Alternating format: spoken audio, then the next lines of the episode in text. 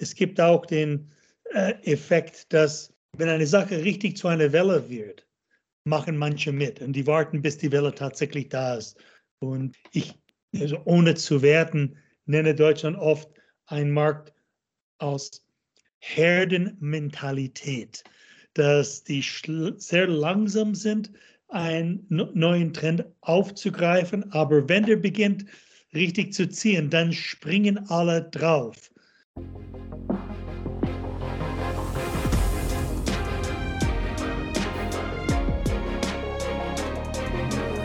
Herzlich willkommen zu Hashtag Fitnessindustrie, der Podcast über die deutsche Fitnessbranche.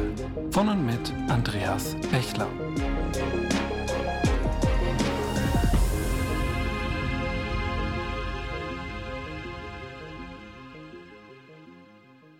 Ja, hallo und herzlich willkommen zur neuen Folge von Hashtag Fitnessindustrie, der Podcast über die deutsche Fitnessbranche. Mein Name ist Andreas Bechler und neben meiner Tätigkeit als Host dieses Podcasts bin ich auch als Autor, Berater, Dozent und auch auf YouTube unterwegs. Gerne auch dort mal vorbeischauen. Ja, das neue Jahr bringt natürlich auch wieder neue Trends mit sich, die in diesem Jahr für die Fitnessbranche vielleicht, wir wissen es natürlich nie ganz genau im Vorfeld, wichtig werden könnten. Und daher möchte ich mich in diesem Podcast, gerade eben zum Jahresanfang, wir befinden uns ja noch im Januar, Mitte Januar, da möchte ich mich natürlich auch mal mit diesen Trends beschäftigen, aktuelle Trends aufzeigen und gemeinsam mit einem mal wieder hochkarätigen Gast auch diskutieren. Dafür sitze ich heute mit einer bekannten Stimme in diesem Podcast zusammen, nämlich der von mir höchstgeschätzte Hans Münch. Hallo Hans, schön, dass du heute dabei bist. Hallo, frohes neues Jahr, Andreas aus der Schweiz. Ja, danke dir. Äh, Grüße natürlich zurück aus dem guten Partnerland. Hans, ähm, wir beiden, ich habe es gerade schon gesagt, wir wollen uns natürlich über die aktuellen Trends in der Fitnessbranche unterhalten. Bevor wir aber zum eigentlichen Thema kommen, stell, äh, kommen, stellt sich natürlich normalerweise mein Gast vor. Du bist jetzt in der Branche aber, glaube ich, zum einen gut bekannt. Du bist alles andere als ein Unbekannter. Und du hast ja auch schon in verschiedenen Positionen in namhaften Unternehmen, Verbänden und auch Hochschulen gearbeitet. Und den gesamten Lebensweg von dir, dem haben wir ja sogar mal eine ganze Folge gewidmet. Ja, in Folge 59 vor zwei Jahren war das. Da saßen wir damals auch schon zusammen, ähnliches Setting wie heute. Ähm, und haben mal angeguckt, was dich eigentlich so in die Branche gebracht hat und wie so dein Lebensweg war. Daher würde ich jetzt gar nicht diese ganz große Kiste nochmal aufmachen wollen, aber vielleicht mal so ein kurzes Update von dir. Also, was ist denn so in den letzten zwei Jahren bei dir passiert? Wie geht's Hans Münch heute? Ja, Andreas, ich bin seit fast zehn Jahren jetzt in der Schweiz. Wir haben alle Covid übernommen, also überlebt, besser gesagt.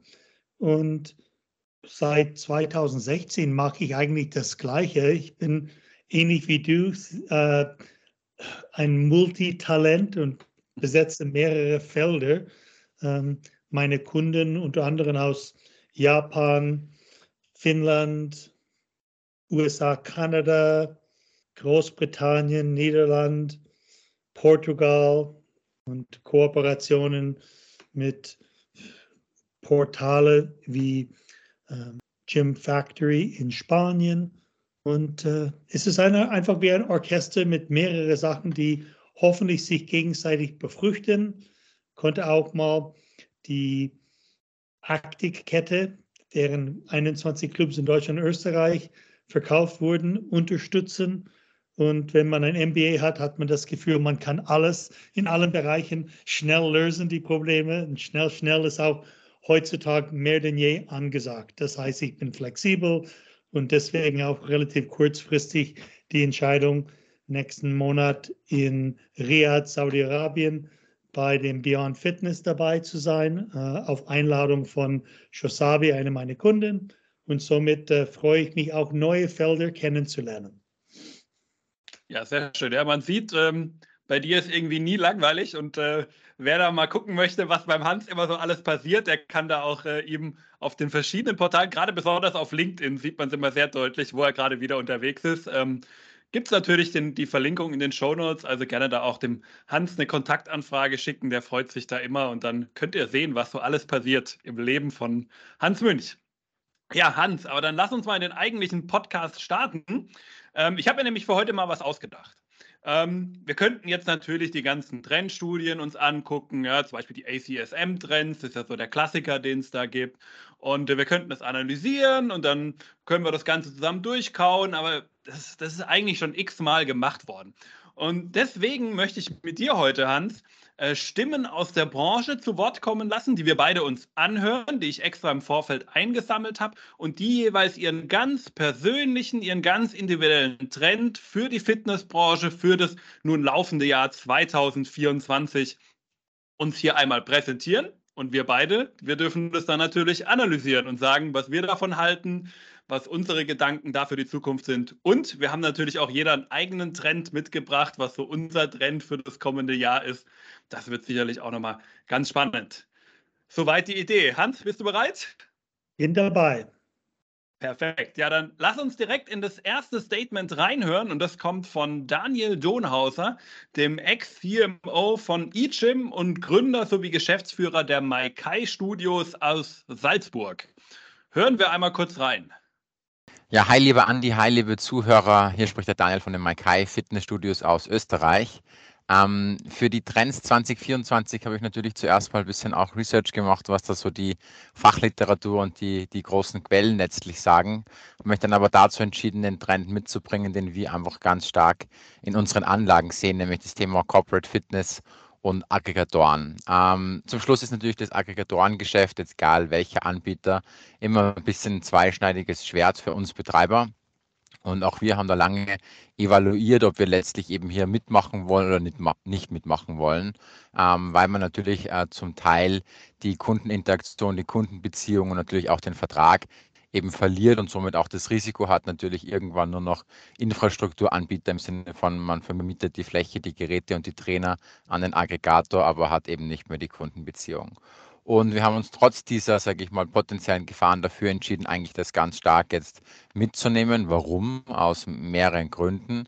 Der erste Punkt ist, ich glaube, die Hotelindustrie und andere Aggregationsplattformen haben uns gezeigt, dass man sowas nicht aufhalten kann. Also schon gar nicht als Einzelbetreiber oder Betreiber einer kleineren Kette, wahrscheinlich nicht mal als Betreiber einer größeren Kette kann man das aufhalten. Das heißt, der Markt entwickelt sich einfach in diese Richtung. Man muss für sich dann entscheiden, will ich da einerseits mit dabei sein oder nicht. Und wenn ich mit dabei bin, möchte ich eben da das Maximum für mich rausholen oder auch nicht. Und wir haben uns eben für den Weg entschieden, das Maximum rauszuholen und eben mit dabei zu sein. Und was wir wirklich ganz stark sehen, äh, letztlich ist, ähm, dass immer mehr Mitglieder oder Trainierende dann in dem Fall eben über Aggregatoren kommen. Ähm, wir haben versucht, für uns keine Exklusivität ähm, letztlich äh, zu verhandeln oder zuzulassen, um einfach offen für alle zu sein. Aber insgesamt vom Modell ähm, finden wir da wirklich das Wellpass-Modell extrem spannend. Warum? Weil wir da jetzt auch in unserer Region beispielsweise, also wir sind in, in Wien und in Salzburg und äh, ich kann das jetzt für Salzburg zum Beispiel ganz gut sagen, kommen wirklich Unternehmen hinzu, ähm, und somit halt Trainierende und Mitarbeiter, die vorab nicht dem Markt äh, zugänglich gewesen wären. Also der Markt wächst hier wirklich durch die, durch die Investitionen und die Bemühungen der Aggregatoren. Und so konnten wir wirklich durch viele große ähm, Unternehmen jetzt ähm, Trainierende gewinnen. Und wir versuchen uns da einfach maximal tief zu integrieren. Also wir sind mit dabei bei Vorträgen bei den Unternehmen, unterstützen auch bei der Aktivierung um natürlich dann in dem Angebotsportfolio der Studios in der Region da auch eine gewisse Sichtbarkeit zu haben. Und das kann ich einfach nur jedem empfehlen, dass er sagt, ich mache da mit und versuche das aber aktiv zu managen und nicht nur ähm, ja, da Empfänger zu sein. Und ähm, für uns ist es auch deshalb spannend, weil wir wirklich auch ganz unterschiedliche Zielgruppen letztlich erhalten. Wir haben eigentlich drei ähm, unterschiedliche Konzepte bei Maikai. Wir haben Gesundheitsstudio, wir haben Kursstudios einmal im HIT-Bereich und einmal im Yoga-Bereich und dann haben wir unsere Biohacking Labs. Ähm, also wir haben insgesamt acht verschiedene oder acht Studios mit drei, ähm, an, äh, drei Konzepten. Und egal in welchem Konzept, wir kriegen Leads für die Kryokammer, wir kriegen Trainierende fürs Yoga, wir kriegen, kriegen Trainierende für unsere Hit-Classes, wir kriegen aber auch Trainierende, die in unserem Gesundheitsstudio äh, aktiv werden wollen. Also all in all wirklich eine gute Sache und das würde ich definitiv ähm, einen Trend 2024 sehen, wenn man das mal weiterdenkt. Der Fachkräftemangel wird sicherlich nicht besser. Die Unternehmen müssen immer mehr investieren, einerseits um Mitarbeiter zu gewinnen. Ähm, da sind natürlich Sportgut ist eine tolle Sache und andererseits müssen Unternehmen schauen, dass die Krankenstände nach unten gehen. Wenn eh schon zu wenig Mitarbeiter äh, vorhanden sind, dann sollten die zumindest produktiv sein und da hilft natürlich Sport auch. Somit glaube ich, dass da noch mehr äh, Unternehmen in Zukunft auf den Zug aufspringen werden und wir so den Markt hoffentlich von 10% Trainierenden auf 30% Trainierenden kriegen. In diesem Sinne wünsche ich allen Zuhörern nochmal ein wundervolles 2024 und ganz viel Gesundheit. Ja, vielen Dank an der Stelle natürlich an den lieben Daniel, der uns das extra eingeschickt hat und hier so ein bisschen für unsere Diskussion zur Verfügung stellt. Ähm, ich würde vielleicht im Vorfeld, Hans, bevor ich dich gleich nach deiner Meinung dazu frage, kurz noch ein paar Daten mitgeben, die so ein bisschen ähm, diese These, die der Daniel da gerade aufgestellt hat, an der einen oder anderen Stelle auch äh, untermauern. Wenn man sich zum Beispiel in äh, Deutschland, für die Schweiz und Österreich weiß ich es jetzt nicht, aber ich gehe davon aus, dass es wahrscheinlich sehr ähnlich ist, äh, wenn man sich in Deutschland den Präventionsbericht ähm, der, des Krankenkassenverbands anschaut, dann äh, stellt man fest, dass so die, ähm, die mit betrieblicher Gesundheitsförderungsmaßnahmen, was erstmal noch sehr allgemein ist, erreichten Betriebe in den letzten Jahren sehr stark gestiegen sind und bis auf den kleinen Corona-Knick ähm, mittlerweile aber trotzdem auf einem Allzeithoch liegen. Ähm, eChim selber schreibt sogar auf ihrer Homepage, dass 70 Prozent der Unternehmen oder eChim Wellpass selber, sollte man so sagen, schreibt auf der Homepage, dass 70 Prozent der Unternehmen Firmenfitness anbieten. Das ist eine interessante Aussage. Ich weiß nicht, woher Sie diese Information haben, denn gleichzeitig gibt es auch eine YouGov-Studie, die, ähm, die im Jahr 2022 ähm, durchgeführt wurde und dabei hat es ergeben, dass lediglich 22 Prozent der Arbeitnehmer überhaupt die Möglichkeit eines Betriebssports oder Firmenfitnessangebots haben. Davon nutzen tun es sogar nur 53 Prozent. Ja, also 47 Prozent nutzen ein Angebot, das der Arbeitgeber hat, gar nicht. Das ist dann auch wieder sehr, sehr erstaunlich. Andererseits, wenn man in den Fitnessmarkt reinguckt, sieht man, ja, dass so um die 63 Fitnessstudios nach den letzten Eckdaten. Das kommt ja dann noch im neuen Jahr auch wieder, äh, werden wir bald wieder neue Eckdaten haben, da werden wir wieder aktuelle Zahlen haben. Aber im Moment sind so knapp 63 Prozent aller Fitnessstudios in Deutschland, die mindestens einem Aggregatorennetzwerk angehören. Und gleichzeitig, das ist so die einzige belastbare Zahl, die man in der Richtung hat, vereinen die alle Sportaggregatoren zusammen, also egal ob sie jetzt eGym Wellpass, ob sie Urban, ähm, ob sie Gympass heißen, alle zusammen oder Hansefit natürlich auch noch als einen großen Anbieter, ähm, alle zusammen vereinbaren 540.000 Mitglieder in Deutschland, was eine sehr kleine Gruppe eigentlich ist im Vergleich zu dem Ganzen. Jetzt Frage an dich, Hans. Wie siehst du das Ganze? Hat Firmenfitness schon seinen Peak erreicht oder wird es da die nächsten Jahre noch richtig Feuer geben? Ich denke, dass die Spitze noch nicht erreicht ist. Äh, man hat Firmen verschiedener Größen. Ein BMW ist anders als ein KMU, ein kleiner und mittelständischer. Und es gibt auch den äh, Effekt, dass wenn eine Sache richtig zu einer Welle wird, machen manche mit und die warten, bis die Welle tatsächlich da ist. Für mich sind 550.000 eine Zahl, die nicht gerade so ausschaut wie bei der Product Lifecycle Kurve, dass wir da in dieser äh, Beschleunigungsphase oder an der Spitze sind. Und äh, ich, also ohne zu werten, nenne Deutschland oft einen Markt aus Herdenmentalität, dass die sehr langsam sind, einen neuen Trend aufzugreifen. Aber wenn der beginnt richtig zu ziehen, dann springen alle drauf. Äh, was dafür spricht, dass es in Zukunft auch stärker sein wird, ist durch diesen Personalmangel, den du erwähnt hast, gibt es auch mal Incentives wie eine gesündere Firmenkultur und auch Benefits, die gut sind für die Mitarbeiter, aber natürlich auch für, die, für den Arbeitgeber. Und nicht jeder weiß zusätzlich zu diesen sonstigen Benefits, dass man 50 Euro pro Monat pro Mitarbeiter für, für Fitness äh, abgabefrei äh, weiterreichen kann. Und immer noch die meisten Leute zahlen das aus dem Netto. Das heißt, es gibt wahrscheinlich viel mehr Potenzial, diese Zahl zu steigen als die allgemeine Reaktionsquotezahl, die langsam um höchstens eineinhalb Prozent pro Jahr von, vor sich her dumpelt.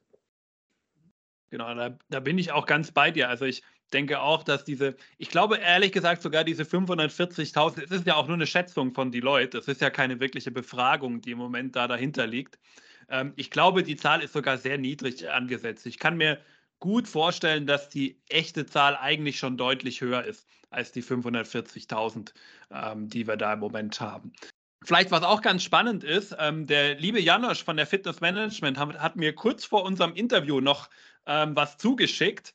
Und zwar haben, äh, hat die Fitness Management auch die deutschen Fitnessstudios analog zur Befragung von ACSM, ähm, haben die auch die deutschen Studios befragt und haben da jetzt äh, erste Ergebnisse, die ähm, zwar zum Zeitpunkt unserer Aufnahme noch nicht offiziell sind, aber wenn die Aufnahme live geht, dann werden sie offiziell sein und deswegen darf ich es auch hier heute schon sagen. Und äh, da ist auch das Thema Gesundheitsförderung am Arbeitsplatz, auch auf Platz 5 der Fitnessstudio-Betreiber der größten Trends ähm, in Deutschland gelandet. Also spricht auch dafür, dass das sicherlich etwas ist, ähm, was uns da begleitet. Ähm, vielleicht eine Frage noch in deine Richtung, Hans. Aggregatoren werden ja auch häufig als Gefahr angesehen für die Fitnessstudios. Wie ist da deine persönliche Ansicht darauf? Natürlich kann das eine Gefahr sein. Da stellt sich jemand oder eine Firma zwischen den Kunden und das Studio. So auf eine sehr enge Betrachtung würde ich sagen, das kann mal passieren. Und ein paar Beispiele. Ich habe einige Netzwerkmeetings letztes Jahr im Herbst, auch letzte Woche ein in Kassel, beigewohnt. Und ich stelle fest, dass es Leute gibt, die offen sagen, dass die eine, mehr als 50 Prozent ihrer Kunden über die Aggregatoren haben. Eine 70, 80 Prozent. Und dann hat man eine gewisse Gefahr der Abhängigkeit. Und manche Banken sehen die Aggregatoren nicht als wirkliche Mitglieder und stufen das nicht unbedingt positiv, was die Bonität angeht. Ja, bin, ich auch dabei. Ich denke auch, es ist, ähm, es ist so ein zweischneidiges Schwert. Das wird ja gerne verglichen mit so diesem Booking der Fitnessbranche, hört man dann ja auch gerne mal.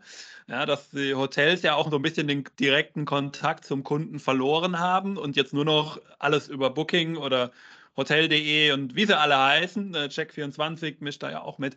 Ähm, und dass wir da natürlich äh, immer schauen müssen, dass wir diesen Kontakt noch halten, Allerdings bin ich auch persönlich der Meinung, wir haben zumindest noch bessere Möglichkeiten, den Kontakt zu halten, weil derjenige ja zu uns ins Fitnessstudio kommt und weil wir ihn dort ja auch betreuen können, ja. Und dann ähm, denke ich, ist es am Ende dann immer eine Frage, ja? wenn natürlich, wenn Leute häufig kommen, dann ist es sogar lukrativer für mich, wenn die über den Aggregator kommen. Aber wenn sie halt nur ein, zwei Monat, äh, Mal im Monat kommen, dann wäre natürlich die Monatsmitgliedschaft für mich als Clubbetreiber-Perspektive jetzt attraktiver. Ich denke, da muss man immer so ein bisschen ähm, aufpassen.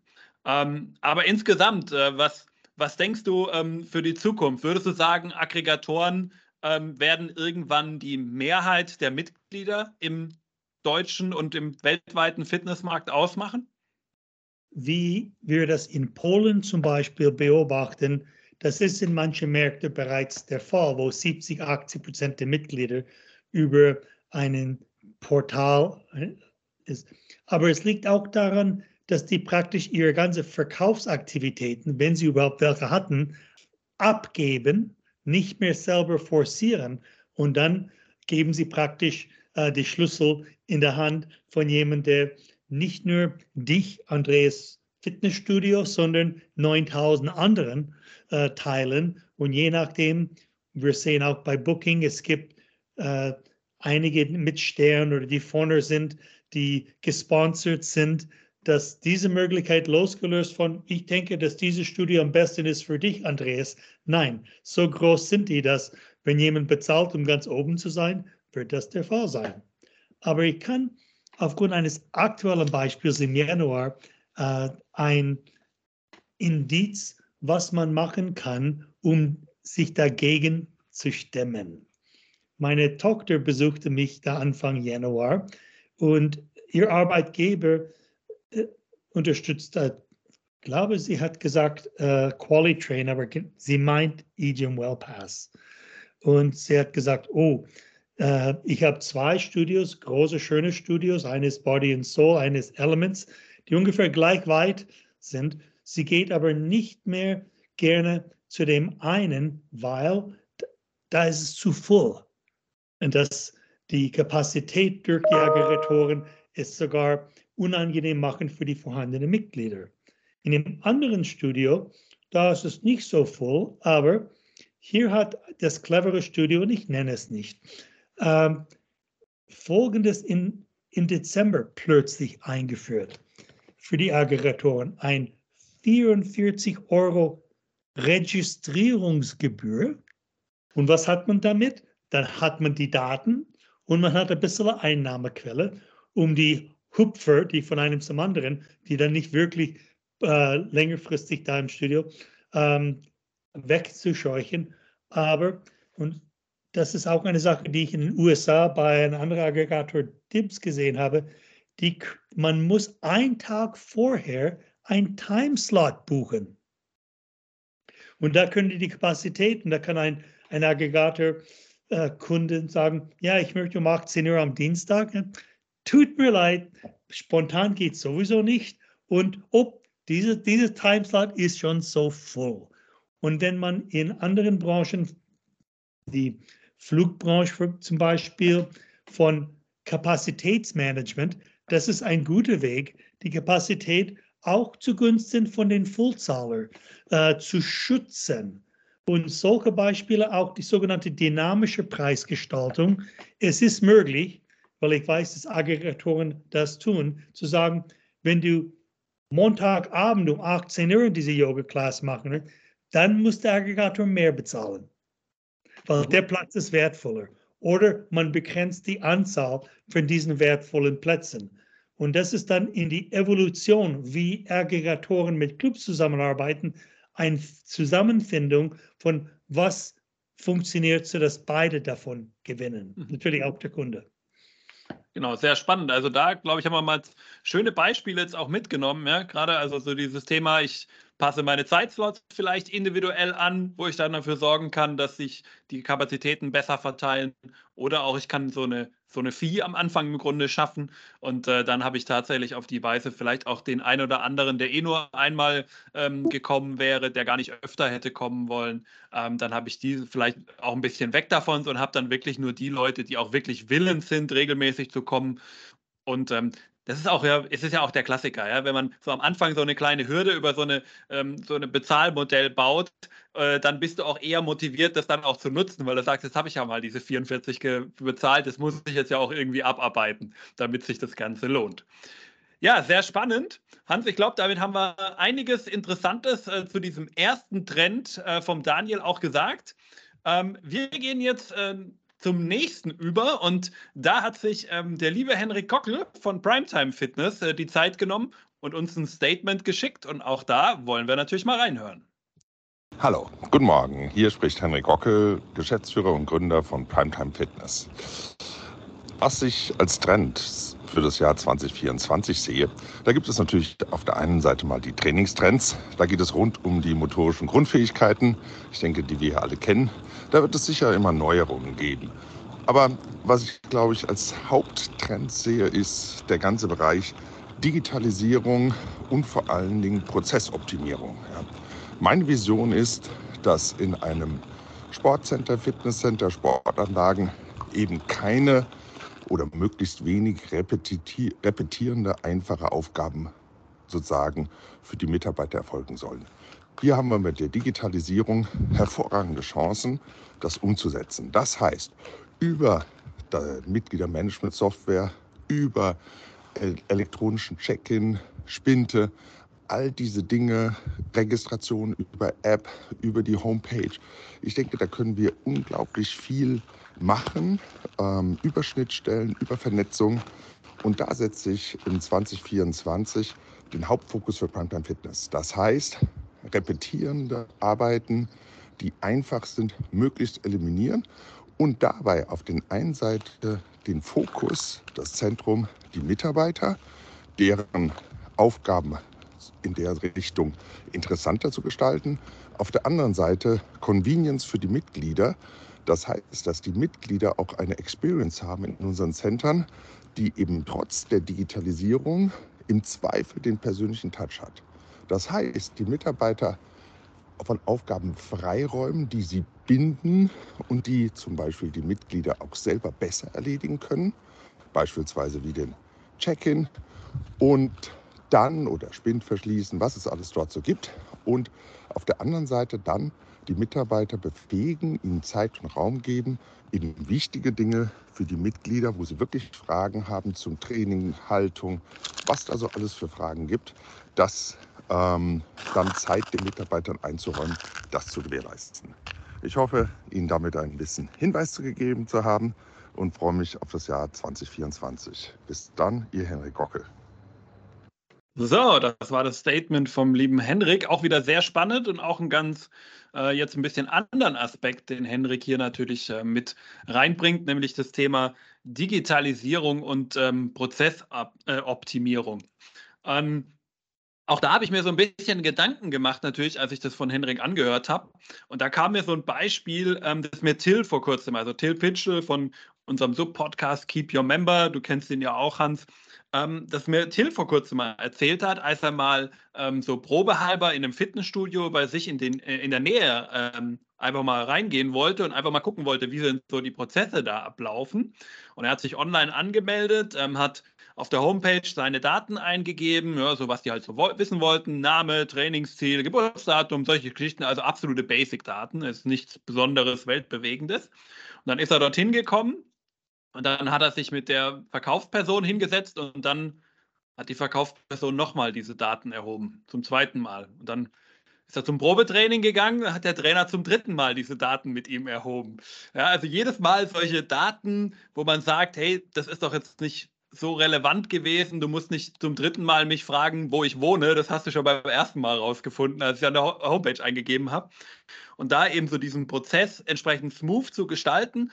Und dann natürlich zum einen, ich glaube, das ist ja immer so dieser Begriff, der dem Ganzen gegenüber, ähm, dem Ganzen übersteht, ja, dass man wertstiftende Prozesse möglichst natürlich mit dem Kunden macht, aber weiterhin die nicht wertstiftenden Prozesse, ja, wo wir eben nichts davon haben, möglichst, wie es Henrik ja auch gesagt hat, automatisiert vom Kunden wegschafft und dadurch das Ganze natürlich auch ein bisschen smoother für den Kunden aber ich glaube, das ist auch ganz entscheidend, auch, weil auch immer ja auch für den Mitarbeiter, weil der will am Ende ja auch nicht Excel-Tabellen pflegen, nur damit die Daten da sind oder sowas, ja, sondern der will mit dem Kunden arbeiten. Deswegen sind wir alle in die Fitnessbranche ja in der Regel gekommen.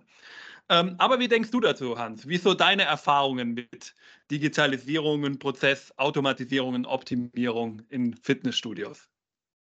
Ja, einerseits gebe ich Henrik recht und im Vergleich zu anderen Ländern, und ich nenne Nordamerika als Beispiel, wo es sehr selten ist, dass man Gantner vorfindet. In den Midtown Club in Chicago 2017, drei Wochen nach der Eröffnung war ich da. Und der Inhaber Steven Schwartz hat stolz verkündet, ah, wir haben Gantner hier, wir haben einen elektronischen Zutritt, öffnet auch die Schränke. Und das war relativ neu für die Amerikaner.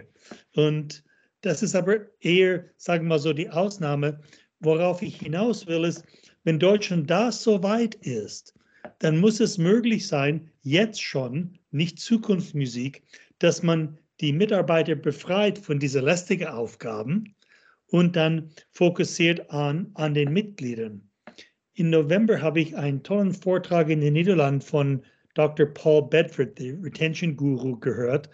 Und er hat mal ein Chart an die Wand, äh, Fokus an, an denen, an die Mitglieder heute und hat eine Liste von 31 verschiedene Sachen, die ein Mitarbeiter, könnte ein Trainer sein, könnte jemand an der Theke sein, die, die man machen kann, erfragen muss in Konversation. Ich würde drei nennen und dann kann man darüber diskutieren. Ähm, der Fokus ist zum Beispiel, make someone feel better. Sorg dafür, dass jemand sich besser fühlt. Oder erlaub jemand zu beschreiben, wie sie die, ihre Gesundheit verbessert hat, seit, seitdem sie Mitglied wurde. Die sind zum Teil Leading Questions, das sind Fragen, die auch ein gewisses Ziel haben. Einmal, wenn der zufrieden ist, dann kann man sagen, hey, können wir das als Testimonial benutzen? Ähm, aber auch wenn die nicht zufrieden sind, das ist auch eine Art Kündigungsabwehr, weil es kann sein, dass die Person fast so weit ist, dass sie nicht verlängern wollen. Und das ist eine Chance, noch zu intervenieren.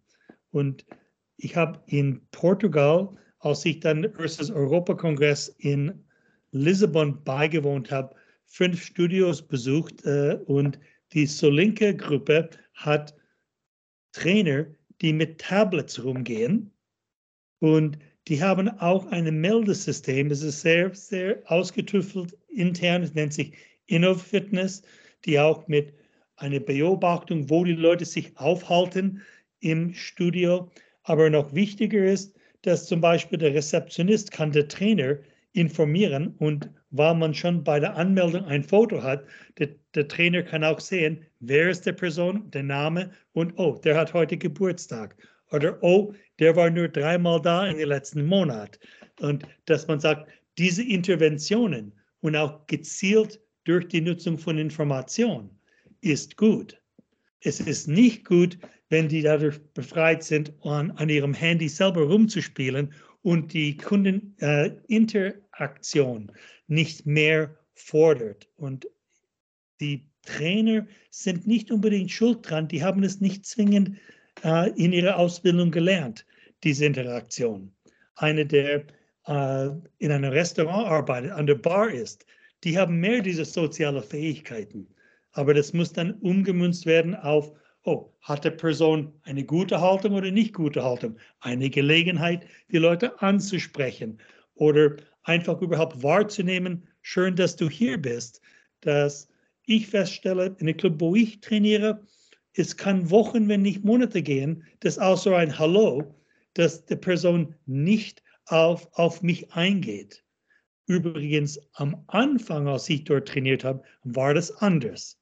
Da waren erfahrene äh, Trainer da, die sind alle weg und die neuen, die haben es nicht gelernt. Ich habe ein Foto gemacht diese Woche von Trainer. Schade, dass die Leute nicht sehen. Eine stand da so, der andere stand so mit den Händen hinten und Allein Körpersprache ist ein Thema. Allein Augenkontakt kann reichen, dass du jemanden wahrnimmst. Aber diese 31 Punkte, das muss halt 10 oder 12 Stück geben, wo die Leute auf Anhieb einen Grund haben, Leute anzusprechen. Natürlich gefüttert mit Daten, sprich die Digitalisierung, die es ermöglicht, die wichtigsten Daten, KPIs, wenn du willst, äh, KPIs der Betreuung, Gründe, mit den Leuten in Interaktion zu kommen. Übrigens auch, um was anderes zu verkaufen, vielleicht ein Personal Training. Mhm. Genau, da, da, kommen wir ja schon im Grunde fast schon äh, Richtung maschinelles Lernen, das dann eben auch selektiert, wer könnte ein Adressat sein für so ein äh, Personal Training. Ähm, ich glaube, du hast da was ganz Gutes gesagt, auch mit diesen Beispielen, ähm, weil diese Beispiele waren ja an sich ganz konkret da, wo ich es nicht automatisieren kann. Ja, da, wo ich selber als Trainer hingehen muss, wo ich selber diese Frage stellen muss, ja, selber in die ähm, in den Lead gehen muss, mit dem Kunden überhaupt zu kommunizieren. Und ähm, ich glaube, das ist genau diese etwas schwierige und auch sehr studiokonzeptabhängige Variante. Ja, wo ist die Variante, wo ich sage, hier stifte ich keinen Wert, hier stifte ich keinen Mehrwert, da muss ich automatisieren. Da kann man dann durchaus über so Themen wie die Theke zum Beispiel diskutieren.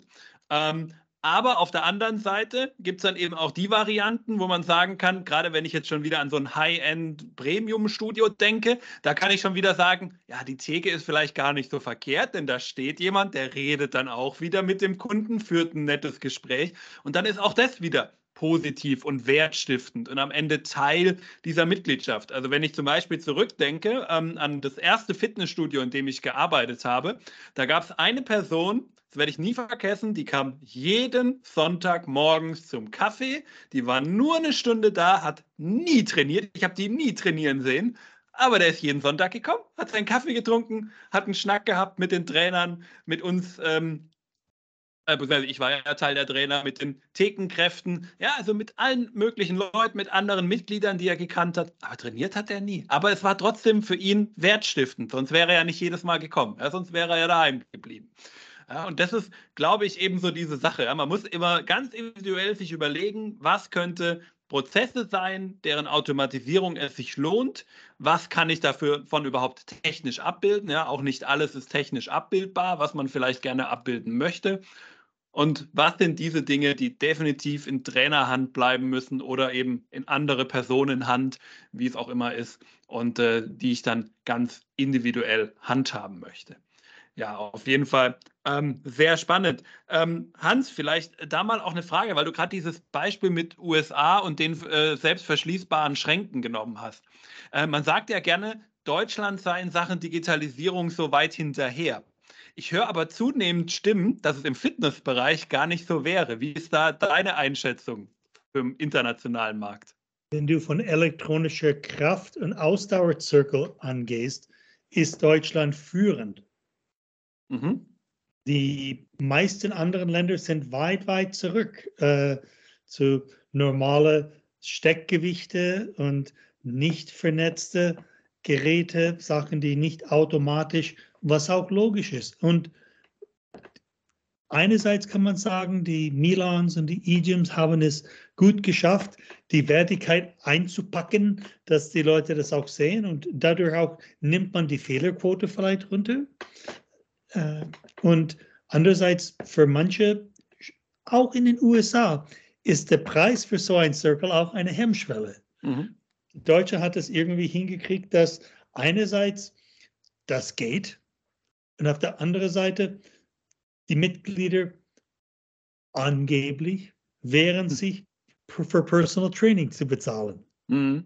Und das ist irgendwie ein Widerspruch, wobei ein äh, B2B-Sache, der Kauf eines Circle und ein B2C-Sache, Kauf Personal Training von meinem Netto, sind zweierlei Dinge, aber trotzdem es, ist es vielleicht sinnvoll, das zu erwähnen. Mhm.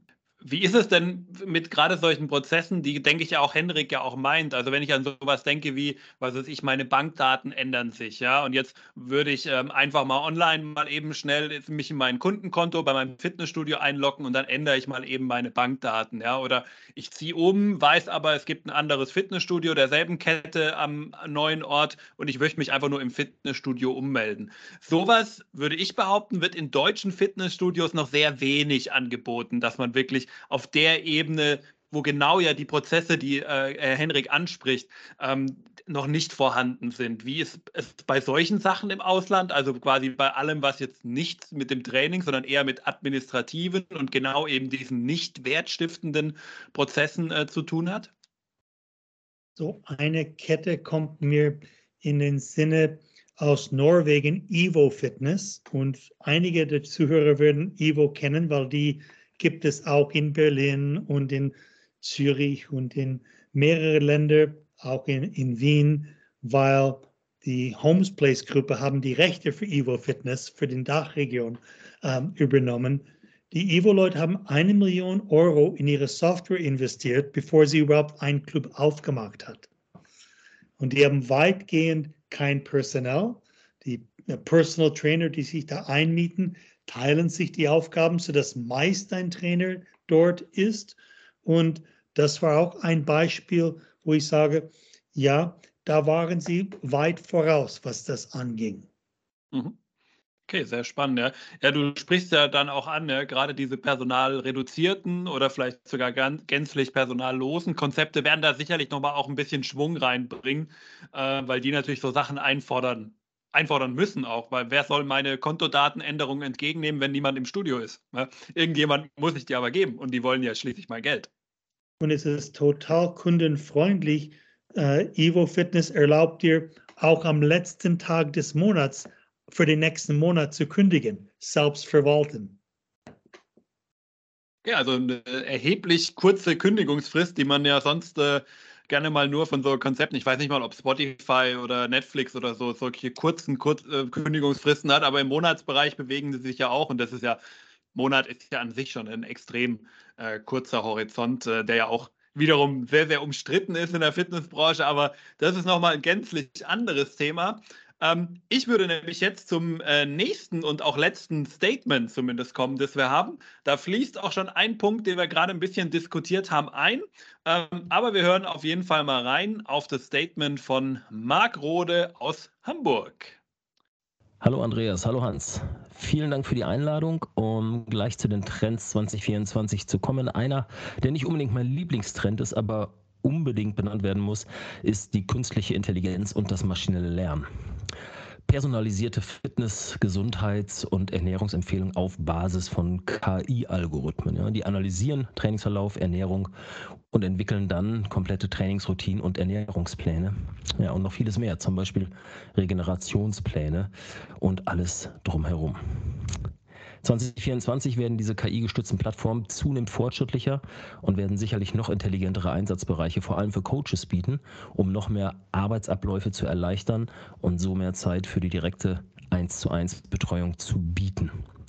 Und diese Services sind mittlerweile so detailliert und fortgeschritten, wie es bisher kaum denkbar war. Also klar, der Leistungssportler trainiert natürlich äh, wie der Bodybuilder oder der Athlet mit individuellen Tränen von seinem Coach. Aber die Basispläne von Einsteigern, die kann man fast nicht schneller und besser schreiben als eine KI, vor allem wenn dann der Trainer noch händisch mit seinem Know-how Anpassungen vornimmt. Was bedeutet das für die Zukunft? Also man könnte sich einfach mal so einen persönlichen KI-Assistenten vorstellen, der rund um die Uhr per Sprachbefehl in allen Lebensbereichen quasi erreichbar ist und dann unter Einbeziehung der Metriken und der gesammelten Daten dich zu deiner Gesundheit berät. Das ist schön schrecklich, aber wahrscheinlich auch ein Stück weit dann die Realität der Zukunft.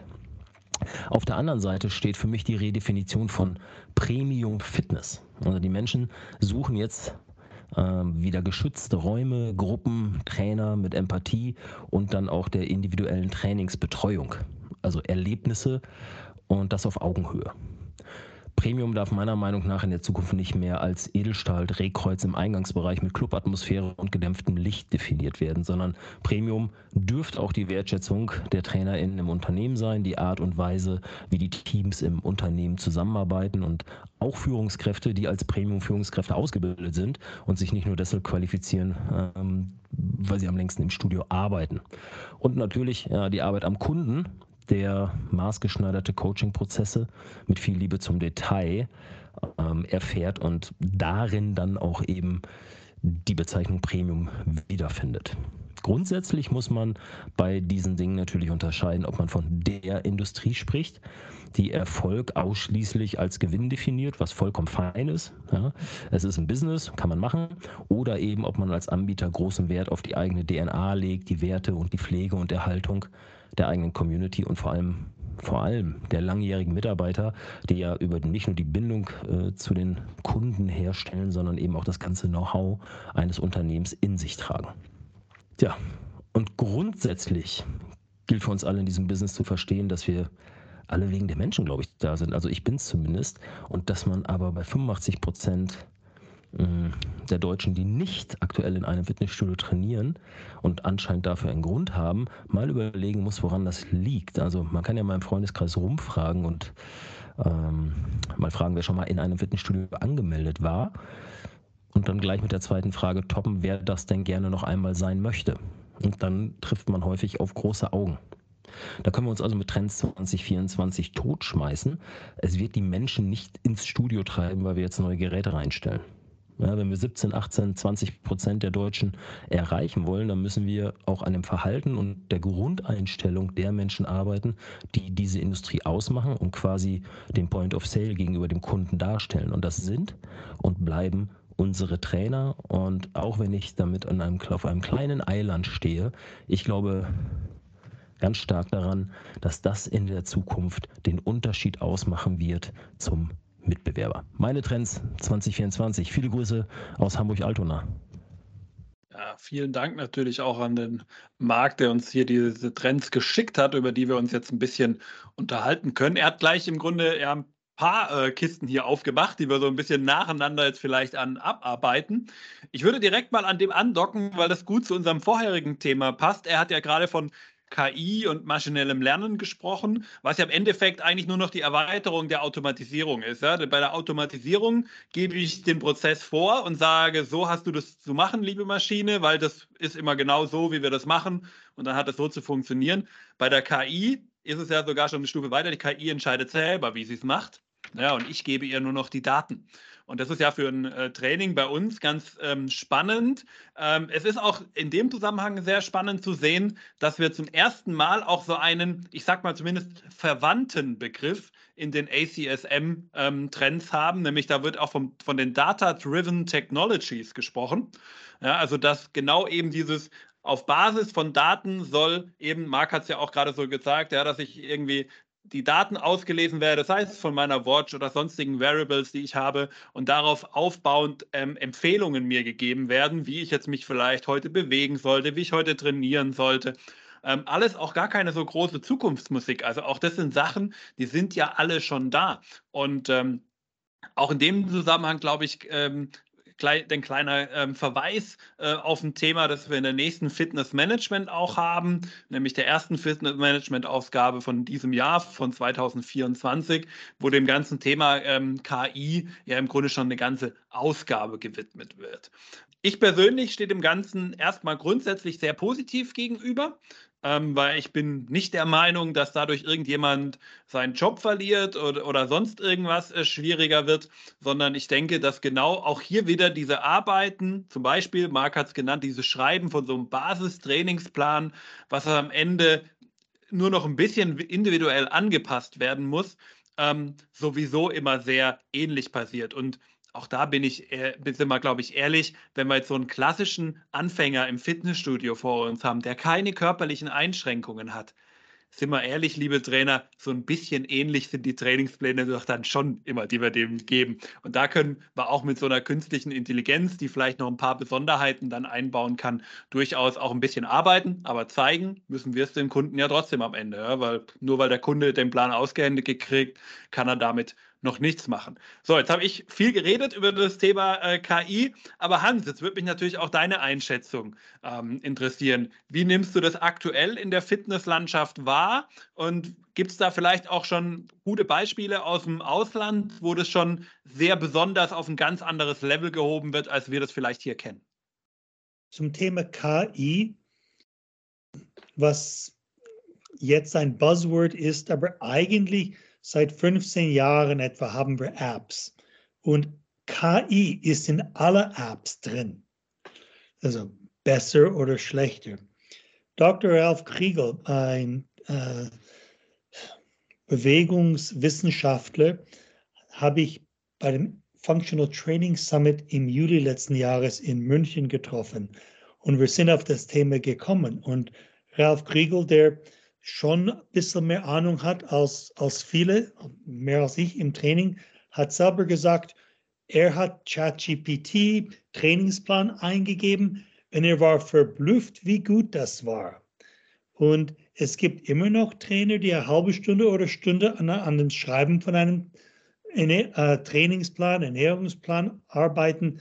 Das kann man in drei bis fünf Minuten kürzen. Und diese frei gewordene Zeit kann man mehr mit dem Kunden oder mit, mit allen Kunden verbringen. Und somit gebe ich Mark recht, aber es kommt auch darauf an, was man mit dieser Zeit macht. Es muss sichtbar sein, es muss spürbar sein. Und da sage ich wiederum, dass die Daten, die entweder einem selbst durch das Verwaltungssoftwareprogramm hat oder es gibt wenn man Wearables, und Wearables war Nummer eins, die tragbare äh, intelligente Trackers, ob es ein Apple Watch ist oder ein Fitbit oder Garmin, die erlauben, dass jemand anders Zugriff hat. Ähm, ich gebe dir zwei gute Beispiele. Als ich in England war, letzten Jahres, hat mir ein, ein Freund, der äh, die Datenbank von Großbritannien pflegt für die Fitnessbranche, gesagt, Einmal im Jahr schickt er seine Daten von dem äh, Apple Health zu seinem Arzt und wenn er zum Arzt kommt, hat der Arzt alle Sachen schon da und kann diskutieren über Blutwerte und sonstige Sachen. Und das ist eine Möglichkeit, die wir haben, das zu nutzen, Daten, die auch extern da sind. Das heißt, für mich soll es in einem Club eine in Anführungsstrichen Experte mit dem Apple Watch geben, ein anderer der mit Fitbit. Was sind die drei, die die meisten Kunden benutzen? Und diese zwei oder drei soll jeder Kunde haben und am liebsten auf dem First Screen, auf dem ersten Bildschirm, sodass die Leute das aktiv sehen, sodass wenn ein Push-Nachricht kommt, dass es nicht verschollen ist auf Seite Nummer 12. Und da denke ich mal, da ist viel Potenzial da. Angenommen, man nutzt die gewonnene Zeit für andere positive, spürbare Sachen, die, ähm, die wertvoll sind im Auge der Kunden. Was Premium angeht, was die Arbeit am Kunden angeht, es muss genauso sein, dass es spürbar ist, die, die Differenz. Sonst in die Demokratisierung von, von unserer Fitnesswelt und überhaupt, dann gehen die Leute, wenn alles gleich ist, zu dem günstigeren Anbieter. Das heißt, der Kaiser hat keine Klamotten an, wenn du einen Premium-Preis aufrufst, aber nicht spürbar besser bist als die Discounter. Genau, lass uns vielleicht bei Premium, weil das finde ich nämlich auch sehr spannend, mal die Definition angucken, ähm, wie sie die Leute selber ja in seinen äh, Daten schreibt. Und äh, was ja im Moment auch so ein bisschen einfach so die, so die gängige Meinung leider auch bei vielen in der Fitnessbranche ist. Ähm, die schreiben nämlich, ich zitiere es jetzt mal auf Englisch, uh, the membership fees amount to 65 Euros and more a broad range of services is offered by operators targeting higher income groups. So, also im Grunde genommen, wenn man es mal so rein von dieser Definition her nimmt, ist Premium eigentlich nur dann, wenn du teuer bist und möglichst viele Sachen anbietest. Und das für äh, Leute mit äh, viel Geld, aber das bedingt irgendwie ja schon, wenn du einen hohen Preis verlangst. Sie nennen auch ein paar Beispiele. Da ist Equinox dabei, da ist äh, David Lloyd dabei und da ist Homes Place dabei. Und ähm, ich persönlich tue mich mit dieser Premium-Definition, so wie sie da im Moment ist, schwer. Ähm, ich verstehe, dass die Leute diese Premium-Definition äh, Definition verwendet, weil sie sind halt in einem festen Setting und da kannst, da musst du auch irgendwelche äh, Zahlen liefern und das ist natürlich ein bisschen leichter, über so einen Wert wie den Preis zu gehen, als über eine andere Variante. Ähm, trotzdem finde ich sie dann, wenn man sie wirklich gebraucht, und leider ist es dann eben in der Praxis auch häufig so, eben nicht relevant, ja, weil Premium ist, für, ist ja am Ende eher eine Leistung. Ja, das ist ja eher ein Verbund von meiner gesamten Leistungskomponenten auf verschiedenen Ebenen, die zusammen dann diese Premium-Leistung ergeben. Und ähm, da nehmen wir das Beispiel wieder vom Henrik Gockel wenn ich jetzt im Henrik seine Primetime-Fitnessstudios in Frankfurt besuche und ich bin gerne dort, äh, wenn ich in Frankfurt bin, dann ist es für mich, so wie das alles da ist, eine Premium-Leistung, was er anbietet. Wenn man aber diese Definition nimmt von Deloitte, dann hat er ja, weil er in, den, in der Regel in seinen Studios keine Kurse hat, kein Wellness oder sowas, hat er ja keinen breiten Service. Also ist er danach kein Premium-Studio. Was finde ich ein bisschen ähm, konterkariert, was Premium sein sollte. Ähm, aber wie siehst du das Ganze? Was wäre für dich Premium? Wenn Henrik seine Clubgruppe beschreibt und in Lisbon war er auf einer Podiumsdiskussion und er sagt, ja, wir haben dann 15 Clubs und unsere Preis, Preise monatlich liegen zwischen 70 und 700 Euro. Und dann stoppt er und wartet auf die Reaktion. Was? 70 bis 700? Weil er auch äh, an 15, 20 Prozent seiner Mitglieder irgendein Personal Training Paket äh, äh, in der Lage ist, ähm, zusätzlich zu buchen.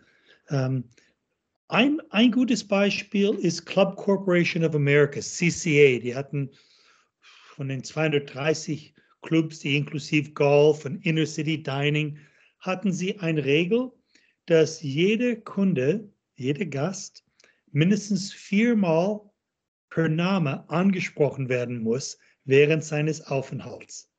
Und Fitness First in Großbritannien hat die Famous Four gehabt und gesagt, es gibt vier Touchpoints. Einmal ist, wenn die Leute einchecken, sagen, okay, was hast du vor heute zu tun und die Begrüßung per Name.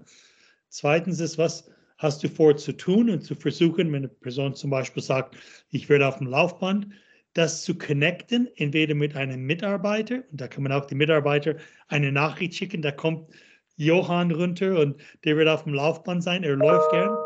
Wenn das nicht möglich ist, dann zu verbinden mit jemand anders im Club, der ein Läufer ist. Und wenn du die Daten aller anwesenden Mitglieder hast und deren Interessen, dann kann man ein Match haben. Und dann, bevor sie weggehen, dann wann sehen wir uns wieder? Wenn die Leute einen bestimmten Tag und einen Plan und einen Termin für sich selber haben, ist die Chance größer, dass die öfters trainieren. Und das sind Sachen, die wir wissen. Und wenn man das systematisiert, dann hat man auch die Chance, diese spürbare und geschätzte Kontaktpunkte mehr zu realisieren. Und dann ist das für mhm. mich eine Unterscheidung, die nicht in der Deloitte-Definition da ist, aber für den Mensch, der sagt, hey, ich bin gut betreut, weil ich das spüre, gegenüber, du kannst das kaufen, du kannst das kaufen, weil wir sieben andere Sachen haben, die vielleicht zu mir passen, aber niemand spricht mich darauf an, dann ist es ein Nicht-Mehrwert. Ja, da bin, da bin ich definitiv bei dir. Also ich denke auch, das ist so, dieses, diese Entscheidung äh, oder Unterscheidung, die man dann ja untereinander hat, ja, dann wirklich sich klar abgrenzen zu können und das dann eben auch zu kommunizieren. Und dafür braucht man nicht die neuesten Geräte, dafür braucht man nicht den Wellnessbereich mit 20 Saunen äh, in unterschiedlichsten Varianten mit äh, 100 Aufgüssen jeden Tag oder irgendwie sowas. Ja. Dafür reichen schon ganz andere Dinge, die am Ende entscheidend sind, weil am Ende in die meisten Studios zumindest, es gibt sicherlich Ausnahmen, aber in den meisten Studios, der Kunde kommt immer noch zum Trainieren.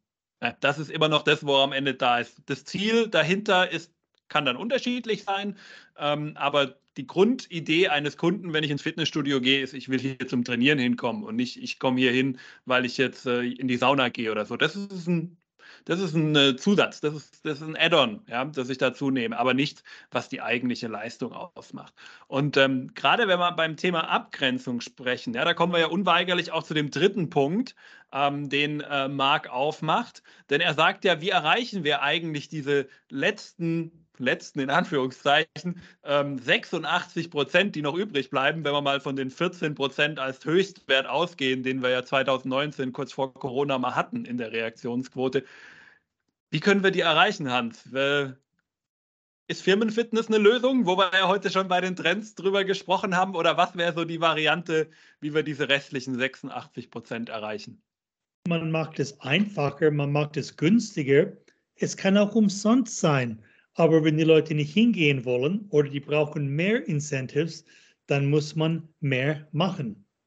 Das ist halt ähm, der erste Punkt. Der zweite Punkt nenne ich das Subscription Model, das Abonnementmodell, was Netflix, was mit glaube, 170 Milliarden wertvoller ist als Volkswagen und die Firma hat es nicht gegeben vor ein Dutzend Jahren. Ich war immer ein großer Fan von der, der Betreuung der Leute, auch wenn sie nicht im Club sind. Und diese zusätzlichen Möglichkeiten über deine App, dass du vorselektierst, dass du Informationen lieferst, ist ein Teil der Dienstleistung. Und wenn du sagst, ich bin auch bereit, 100.000 Leute zu haben, die mir 5 oder 10 Euro im Monat zu bezahlen, das ist auch ein Weg. Mhm. Und Keep Cool in Frankreich hat ein cooles System. Die bieten eine sogenannte Freemium-Mitgliedschaft an. Weißt du, was Freemium ist? Das ist doch, wenn ich etwas äh, erstmal hole, ähm, das erstmal in der Grundversion umsonst habe und für mögliche Add-ons äh, extra zahle. Korrekt. Und bei Keep Cool, die, jeder kann umsonst Mitglied werden, haben uneingeschränkte Nutzung der App, heißt auch, wir haben deren Daten, wir können sie zuballern im positiven Sinne mit Information und sie dürfen einmal im Monat in, in den Club kommen. Mhm. Und die haben eine Con Conversion Rate von über 20 Prozent, Leute, die dann Mitglied werden. So zum Thema die steigenden Kosten für die Akquisition, die senken damit die Kosten der Akquisition. Und ich denke, wenn du definierst, wie dein Produkt ausschaut, woher deine Umsätze kommen, das kann sich stark ändern in der Zukunft, wenn du ein anderes Preisverständnis hast im Sinne von, was du anbietest, wie du es anbietest. Und für mich ist nicht der Vertrag die zur Verfügungstellung von Räumlichkeiten, sondern ich helfe dir, deine Ziele zu erreichen was mir eigentlich herzlich egal sein könnte, wie oft die Leute kommen. Wenn sie ihre Ziele erreichen durch die Information und Support, dann ist, ist eine ganz andere Zusammenarbeit zwischen Kunde und Mitarbeiter. Vielleicht da noch eine Nachfrage, weil ich finde, es ist ganz spannend, dieses Konzept von Keep Cool. Ähm, heißt es auch, die sind dann grundsätzlich auf einer Plattform, wo sie auch Übungen zur Verfügung gestellt bekommen und irgendwelche On-Demand-Kurse, wo sie sich angucken können, mitmachen können und dann quasi können sie zusätzlich noch einmal im Monat in die Studios? Das ist korrekt. Ja, die App hat Videos, die App hat auch Übungspläne, Vorschläge und theoretisch, sagt Keep Cool, wir stellen uns vor, in der Zukunft vielleicht gar nichts für die Mitgliedschaften, aber die Daten können wir, wie bei anderen Branchen, verkaufen, weil wir haben dann, sagen wir so, eine halbe Million, 800.000 Mitglieder und das ist interessant für andere Firmen, in, in Frankreich vielleicht eine Parfümfirma oder Dannen Joghurt, die damit eine Zielgruppe haben. Einer hat letzte Woche gesagt, das Werben auf Facebook ist wie Bauen auf gemietetes Land. Wenn du nicht in der Lage bist, die Leute auf deine App zu steuern, wo du allein äh, die Kontrolle hast über was und wie und nicht, nicht äh, bezahlt werden kann, dann hast du gewonnen. Dann musst du nur regelmäßig mit guten Content liefern und alle drei, vier Mal kannst du fragen, möchtest du was bei uns kaufen? Wir haben ein Sonderangebot. Wir haben mhm. was Spezielles, wir haben was Neues, Gründe zu geben. Und wenn man die ganze Bandbreite, was wir haben, Beispiel Krafttraining gegen Sarkopenie, die Erholungsphasen, die Ernährungsangebote, äh, es gibt wahrscheinlich 30, 50 verschiedene Sachen, die wir anbieten. Wir könnten jede Woche was Neues anbieten, die wir zum Teil schon haben, bloß nicht so verpackt. Ähm, Basic Fit bietet eine Personal Training Zusatz uh, Service für 8 Euro im Monat. Und es ist 90 Prozent über Algorithmen und über KI gesteuert, dass jemand kaum was persönlich macht, aber es fühlt sich so an. Ich denke, diese Sachen werden in fünf Jahren Mainstream werden, wo die Frühinitiatoren, die in der Lage sind, aufgrund ihrer Fokus auf die Digitalisierung, in der Lage sind, eine Massenpersonalisierung zu erreichen, dann würde ich vielleicht sogar sagen, dass ein Basic Fit ein besseres Preis-Leistungs-Verhältnis hat wie ein Premium, weil sie tatsächlich was liefern. Mhm. Es ist sehr spannend, gerade weil du diese auch sagst, die würden es ja auch theoretisch umsonst anbieten. Ähm, da kam mir sofort, ich denke, das weißt du auch, auch wenn es schon ein paar Jahre her ist, ähm, das Mirai von der RSG Group in den Kopf. Damals noch unter Rainer Schaller ins Leben gerufen. Ähm, Ralf Scholz war, glaube ich, der Projektleiter, wenn ich mich noch richtig erinnere damals.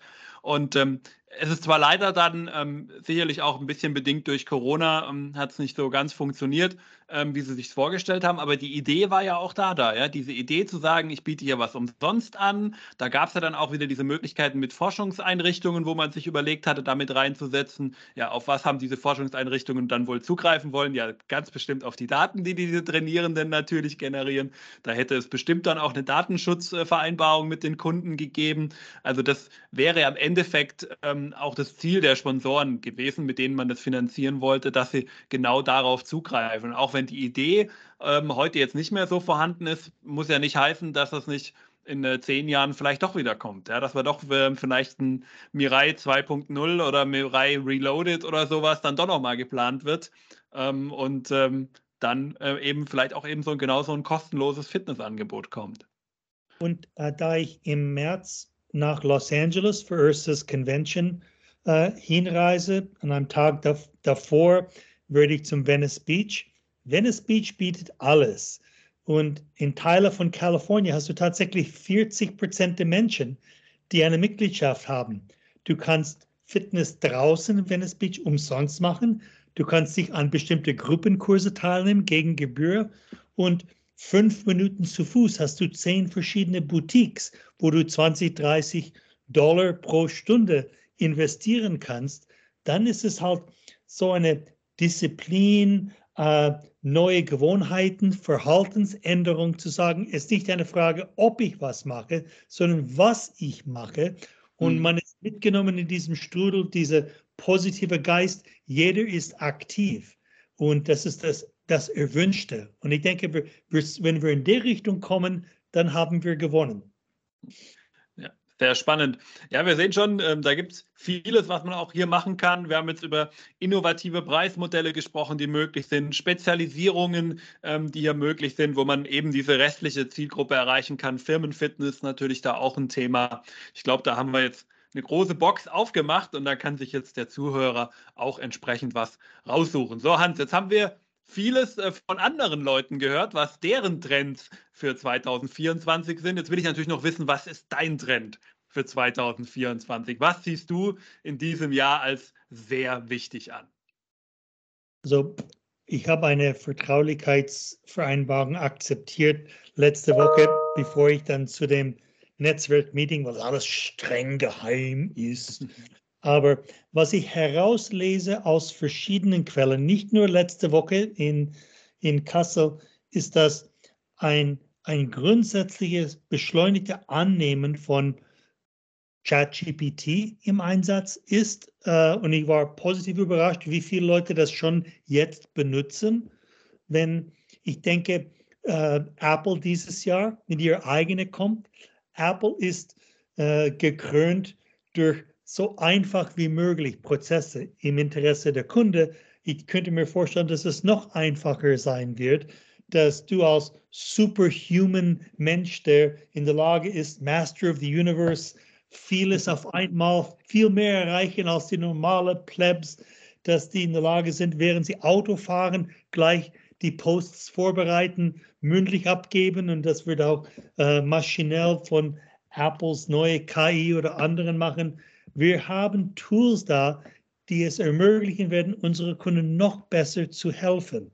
Und ob wir 800.000 Mitglieder wie Keep Cool haben oder 1000, es soll möglich sein, durch die Führung in die Kultur zu sagen, wir sind da, um die Kunden zu helfen, spürbar zu helfen, diese neue Technologien, die auch nicht mehr so neu sind, die sind zwei oder drei Jahre alt, werden uns helfen, das machen zu können, wenn die Führung sagt, ja, das wollen wir, trainieren die Leute, dass sie das auch mal verinnerlichen, verkörpern.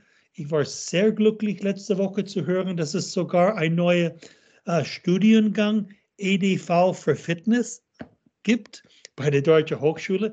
Natürlich dauert das drei oder vier Jahre, bis die Ersten raus sind und das nutzen aber mehr und mehr spielt die Digitalisierung in jedem Mitarbeiter eine Rolle. Es geht darum, dass die Systeme entwickelt werden müssen, dass die angesetzt werden auf eine spürbare Form vom Mitglied. Und ich denke, dass das eine beschleunigte Trend sein wird für die äh, Verkörperung und mit Einbeziehung von vielen Sachen, die auch von auswärts kommen wie diese tragbare äh, äh, Geräte, wo das immer noch zwei Jahre hintereinander bei ACSM auf Nummer eins ist.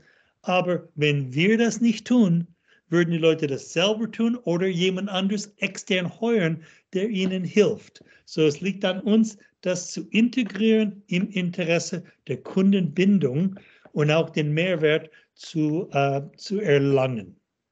Ja, wir sehen, das sind Themen, das ist ein Thema, das ähm, begleitet die Branche jetzt speziell durch Corona ähm, natürlich schon länger. Und ich glaube, da haben wir jetzt auch schon sehr, sehr ausführlich drüber gesprochen. Ähm, und ich glaube, eine Sache, ähm, die du eigentlich nur in so einem Nebensatz äh, im Grunde gesagt hast, der aber auch, glaube ich, nochmal ganz wichtig ist, ja, dass das ja auch von, von der Führung auch vorgelebt wird und auch ermöglicht wird.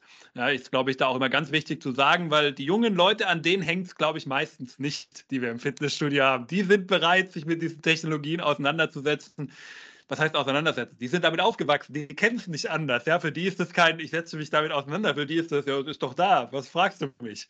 Ja, und das ist, glaube ich, da immer ganz spannend. Ja, Hans, zum Abschluss würde ich jetzt gerne noch meinen Trend für das kommende Jahr vorstellen. Ähm, und der würde nochmal ein anderes Thema aufgreifen, der mir aber persönlich sehr, sehr wichtig ist. Und ähm, vom Grundsatz her geht es dabei eigentlich um das, was wir schon seit Jahren auf dem Markt kennen. Ja, wer in die Eckdatenstudie reinguckt, der sieht, ja, das gesundheitsorientierte äh, Fitnessstudio ist immer so die Hauptgruppe, die man in den Eckdaten vorfindet. Ähm, Allerdings ist dieses Wort ich finde es immer so ein bisschen, ja, sehr, sehr leicht äh, irgendwo vor, vorne dran geschrieben. Ja? Also ich kann leicht vor einem Fitnessstudio das Wort gesundheitsorientiert schreiben und das hat erstmal noch keine Bedeutung. Es hat auch keine rechtliche Bedeutung, ja? deswegen kann ich es auch einfach machen. Jeder kann sich gesundheitsorientiert nennen. Ich kann auch rausgehen und sagen, ich bin gesundheitsorientierter irgendwas. Ne, gesundheitsorientierter, was weiß ich, Projektmanager. Da wird zwar jeder fragen, hä, was ist denn das? Ähm, aber ähm, es, es, es, würde mich niemand dran hindern. Ja, und ähm, das ist aber auch, glaube ich, so ein bisschen das Problem, dass dieses Wort gesundheitsorientiertes Fitnessstudio oder auch Gesundheitsstudio zu sehr zu so einem Slogan verkommen ist und eigentlich wirklich dieses echte gesundheitsorientierte nicht oder ich will nicht sagen nicht grundsätzlich, aber häufig nicht gelebt wird. Und deswegen möchte ich das gerne so ein bisschen präziser fassen. Also was gehört für mich zu einem gesundheitsorientierten Fitnessstudio dazu?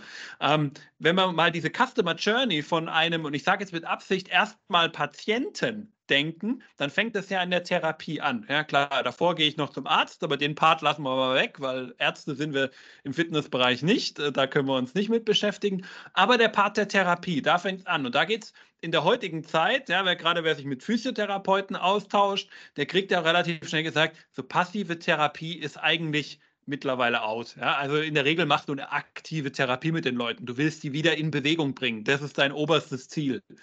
Ja, und das ist ja eigentlich genau das, was wir auch wollen als Fitnessstudio. Also nichts anderes wollen wir erreichen. Und deswegen denke ich mir, eigentlich müssten wir hier schon anfangen mit unserem Angebot im Umfeld des Fitnessstudios und eine Therapieeinrichtung zu uns hinzufügen. Ja? Also, dass wir wirklich sagen, wir können den Kunden ganz vorne abholen bei der Therapie, bei der Physiotherapie. Dann haben wir vielleicht ein Übergangsangebot. Ja? Das sind so klassische Sachen wie Präventionskurse, ähm, Rehabilitationssport oder was es ja auch mittlerweile immer verbreitet, da gibt es so etwas äh, Tirena, das ist ein Nachsorgeprogramm äh, nach Reha-Maßnahmen, was man auch theoretisch in einem Fitnessstudio machen kann, solange es bestimmte Voraussetzungen erfüllt. Ja, und alles das wird ja durch die Krankenkassen oder durch Rentenversicherungen, je nachdem, wer gerade Versicherungsträger ist, bezuschusst oder teilweise sogar ganz übernommen. Ja, und dann kann ich den, die Person in der, im letzten Schritt ja zum eigentlichen Training überführen und dann zum regelmäßig trainierenden und dann auch selbst zahlenden Kunden in meinem Fitnessstudio im besten Fall zu machen. Und dieses Begreifen dieser gesamten Linie als ein Prozess, der eigentlich in sich geschlossen sein sollte. Und das bei sich im Fitnessstudio auch entsprechend abzubilden, das wäre für mich die Voraussetzung, dass man sich wirklich als gesundheitsorientiertes Fitnessstudio nennen kann, mit natürlich den entsprechenden Sachen, die dazugehört. Gerade das Thema Personal ist dann natürlich ein ganz großes Thema. Dann haben wir aber auch natürlich ähm, bestimmte Geräte, die bestimmte Zertifizierungen haben müssen. Ja, als Medizinprodukt müssen die zertifiziert sein, damit man die dann überhaupt einsetzen kann in so einem Umfeld. Das sind natürlich nochmal alle Sachen, die on top kommen. Aber so vom Grundsatz her, diesen Prozess als einen durchzudenken, und äh, dementsprechend wird es dazu auch auf, ähm, bei der FIBO, bei der nächsten FIBO, ein paar Live-Podcasts geben, die wir da machen werden, weil mir das Thema wirklich sehr wichtig ist. Und ich habe auch äh, in einem Artikel für die FIBO das Ganze schon niedergeschrieben. So, jetzt habe ich viel geredet, Hans. Jetzt interessiert mich aber deine Meinung natürlich dazu. Wie siehst du das Thema gesundheitsorientierte Fitnessstudios in Zukunft? So seit, glaube 30 Jahren hat ÖRSA, den Weltverband, versucht, die Clubs zu äh, zu mehr der Preis geben von den Benefits, von den Vorteilen von Bewegungstraining. Und ich denke, dass die ähm, Allianz für Gesundheit, äh, dass der Begriff Sarkopenie viel mehr in den Vordergrund ist. Also, ah, Muskelschwund im Alter, das interessiert mich, weil meine Lebensqualität darunter, also damit verbunden ist. Und dadurch diese Aufklärung ist auch notwendig, weil die Leute mussten auch das akzeptieren. Auch vor 15 Jahren, ein Kunde, den ich in Bayern hatte, hat Therapie, hat Fitness, aber die Therapeuten waren nicht gute Verkäufer. Und die haben ein System entwickelt na, äh, namens Therapie-Anschlusstraining. Und während die Leute noch in der Reha äh, ihr Rezept abarbeitet, schon beim ersten, du weißt schon, dass dieses sechsmal nicht reichen wird, sodass die auch wissen, die müssen selber nachher in die Tasche greifen, weil es in deren Interesse ist. Und ich denke, dass du, dass du recht hast, aber es fängt damit an, unsere Image als Gesundheitsanbieter auch durch Fakten, durch Aufklärung auch zu untermauern. Und dann haben wir gewonnen, weil ein Kunde, der versteht, warum er kommt, die Chance ist größer, dass er bleibt. Mhm. Und ich glaube auch dem ganz entscheidend, dem Kunden das auch durchaus ein bisschen ähm, vor Augen führen, dann ja durch Möglichkeiten, die man da hat, ähm, sei es vielleicht irgendwelche, zum Beispiel bei, bei Kieser kenne ich das Ganze, dass man zum Beispiel so Krafttests macht regelmäßig und dem Kunden dann ja auch immer wieder zeigt, guck mal hier, so hast du dich verbessert, das ist wirklich besser geworden. Oder nennen wir die Körpermessungen, ja, wie InBody und Co. Ja, wo man dann sagen, hey, guck doch an, du, du vielleicht guckst du in den Spiegel und erkennst es gar nicht, weil es halt über ein Jahr entstanden ist. Und wer kann schon über ein Jahr hinweg genau sagen, wie viel schlanker oder was auch immer er jetzt geworden ist. Aber hier, guck dir die Werte der InBody-Waage an. Deine, deine Organfett hat sich deutlich reduziert oder sowas. Einfach mal als Beispiel, ja, um irgendwas zu zeigen, hey, du hast hier echte Fortschritte gemacht, auch wenn du nicht alle vielleicht davon im Spiegel siehst, aber gesundheitlich betrachtet hat es da echt was für dich gebracht. Also das Abholen der Kunden ähm, und äh, das Aufklären, wie es ja auch die Expertenallianz unter anderem macht, ist da, denke ich, auf jeden Fall ein sehr wertvoller Input. In dem Zusammenhang, äh, letztes Wort von mir, äh, eigentlich ein Zitat von Paul Bedford in seinem gestrigen Post. Es ist leicht, einen Bruch mit einer Firma oder Club zu machen, wenn keine Loyalität vorhanden ist. Viel schwieriger ist es, wenn man eine Beziehung mit den Leuten hat. Das heißt, wenn du es geschafft hast, eine Beziehung aufzubauen, du, du verlässt diese Beziehung nicht so leicht. Und das ist auch wieder, man kann es nicht für 20 Euro im Monat anbieten, aber wenn du ein bisschen teurer bist, 35, 40, 50, du kannst es dir leisten, zwei oder dreimal im Monat in Kontakt mit den Leuten, um eine Beziehung aufzubauen. Und das ist, ich denke, eine Sache, die wir vor Augen führen, dass wir immer noch ein Personengeschäft, wo es mit Menschen zu tun hat, und wenn wir sie erreichen und wenn wir eine Beziehung, eine Interaktion haben, die wertvoll ist, die bedeutsam ist, dann bleiben sie länger. Da kann auch die Technologie uns helfen, um das zu erreichen. Genau, und so haben wir dann auch wieder den Zirkelschluss geschafft zu den anderen Trends. Ja, äh, vielen Dank, Hans, an dieser Stelle, denn wir sind damit auch am Ende der Folge angekommen. Ähm, wir beide haben uns jetzt, glaube ich, sehr ausführlich und intensiv über die Trends äh, unterhalten, aber ich finde es auch immer wichtig und finde es auch immer schön, da so deinen Einblick zu haben, der ja so ein bisschen auch über die Grenzen der Dachregion hinausschauen kann und eben ein bisschen mehr kennt, äh, auch was in den USA, was im ähm, asiatischen Raum ähm, so passiert. Also da ist immer ganz schön, das zu sehen. Vielen Dank dafür diesen ganzen Input. Und äh, wenn du, lieber Zuhörer, gerne mit dem Hans oder mit mir in Kontakt treten möchtest, dann kannst du das gerne über die Kontaktdaten in den Show Notes machen. Findest uns beide eigentlich auf allen gängigen Portalen. Einfach mal kurz bei uns anfragen. Da freuen wir uns auf jeden Fall auf deine Rückmeldung. Ja, und zum Abschluss möchte ich natürlich auch dir, lieben Zuhörer, erstmal meinen Dank aussprechen, dass du auch heute wieder so lange bei uns geblieben bist und dir unsere Meinung zu diesen Trends und natürlich auch die drei Trends, die die äh, drei Kollegen angebracht haben, dass du den allem zugehört hast. Und ähm, ich hoffe, du konntest da auf jeden Fall was mitbringen. Und wenn dir das Ganze gefallen hat, dann gib doch dem Podcast gerne eine kurze Bewertung. iTunes, Google, Facebook, kannst du überall bewerten. Oder teile ihn vielleicht auch mit deinen Freunden und Kollegen. Dann profitieren auch noch viel, viel mehr von den, wie ich denke, spannenden Infos in diesem Podcast. So, jetzt habe ich von meiner Seite aus genug geredet. Die letzten Worte im Podcast, so soll es auch heute sein, sollen natürlich wieder meinem Gast gehören. Hans, was möchtest du den Hörern zum Abschluss noch mitgeben? Ich wünsche euch ein gesundes Jahr, gesund in, im Sinne von selber gesund sein, ihr Unternehmen gesund sein und eine gesunde Beziehung zu ihren Kunden, ob die Mitglieder sind oder von den Aggregatoren kommend, weil diese gesamte Image, die wir haben, stützt sich auf mehr Interaktion, um den Kunden besser zu verstehen und die Daten, die wir haben, zu nutzen, um persönlicher und impactvoller mit den Kunden äh, deren Ziele zu helfen zu erreichen. Vielen Dank und bis zur nächsten Folge bei Hashtag Fitnessindustrie. Ciao.